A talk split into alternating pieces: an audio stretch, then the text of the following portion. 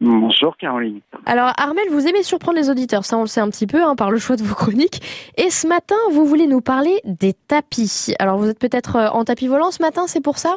Oui, tout à fait Caroline.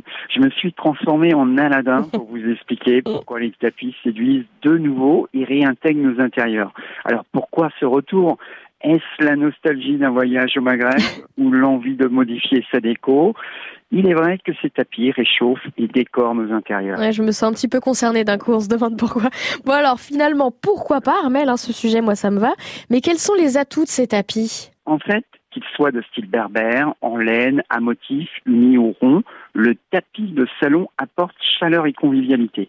Il est souvent placé devant le canapé ou sous la table basse et il peut aussi servir à délimiter les espaces. Il est facilement interchangeable, il permet de donner rapidement un nouveau style à notre intérieur sans devoir relouper toute la pièce. Alors dit comme ça c'est facile, mais comment bien choisir son tapis, Armel? Alors, règle numéro un, la taille du tapis doit s'adapter à celle de la pièce. Dans les espaces ouverts ou très grands, on osera la version XXL. Si votre carrelage est un peu froid, on peut recouvrir dans ce cas toute la pièce pour un effet moquette. Dans un studio, il pourra permettre d'accueillir tous les meubles afin de délimiter l'espace salon.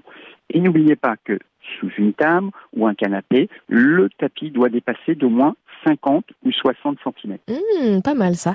Mais alors dites-moi, Armel, ces tapis, ils apportent également une touche orientale à nos intérieurs alors, une touche orientale, mais aussi une histoire. Celle, par exemple, des tapis berbères. Mm. Car celui-ci n'est pas qu'un simple élément de décoration. Il est porteur d'une histoire qui prend son origine au Maghreb. On le retrouve entre autres au Maroc, mais aussi en Algérie et dans bien d'autres pays. Il rappelle les traditions et techniques ancestrales qui ont voyagé de génération en génération.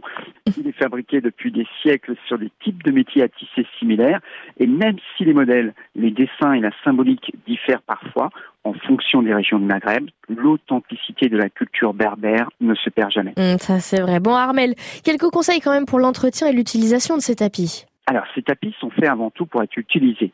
Néanmoins, il y a toujours de petites précautions à prévoir, comme de se méfier des frottements de portes, mais aussi des griffes de nos chers animaux. Attention également aux faux plis. Alors, vous pouvez dans ce cas fixer une bande de tissu antidérapante au dos du tapis. Pensez à changer l'orientation du tapis tous les deux ou trois ans pour éviter les décolorations dues à la lumière ou les marques des pieds de meubles. Enfin, même si le tapis est aspiré régulièrement, il est bien d'effectuer les méthodes ancestrales, c'est-à-dire de le retourner, et oui, une fois par an, et de marcher Mhm. dessus pour le dépoussiérer en douceur. Pour le lavage, à l'eau tiède et au savon Marseille, et avec une brosse douce pour extraire la saleté, mais aussi permettre de regonfler les fibres, et ceci tous les trois à six ans. Eh ben, je vais bien noter tout ça. Vous parliez de d'Aladin, euh, Armel, j'ai une lampe à côté, une lampe magique. Vous avez un vœu à faire ou pas? Ah, euh, je vais vous le dire en antenne, le petit vœu, Caroline, si vous voulez.